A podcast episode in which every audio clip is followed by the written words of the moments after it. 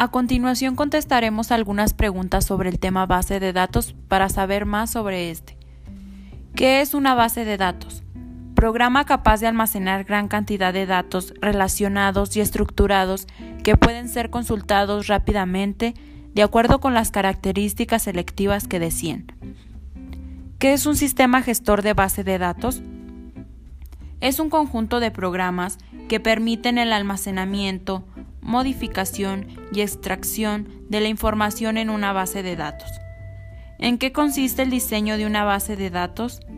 Es un proceso que se guía por varios principios bien definidos, partiendo de un dominio del cual se obtendrá un modelo conceptual, seguidamente un modelo lógico, al cual se le debe aplicar normalización.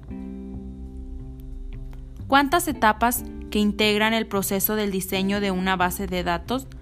Son tres. Diseño conceptual, diseño lógico y diseño físico. ¿Cuántos modelos de datos se mencionarán en la lectura? Se mencionaron cuatro. Modelo relacional, modelo entidad-relación, modelo de datos semiestructurales, modelo de datos orientado a objetos. ¿En qué consiste el modelo de datos orientado a objetos? Soporte sobre el que se descansa el modelo de base de datos orientada a objetos.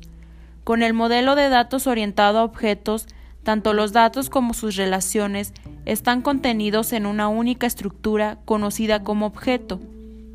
Según la lectura, ¿cuál es el modelo de datos más utilizado? El modelo relacional.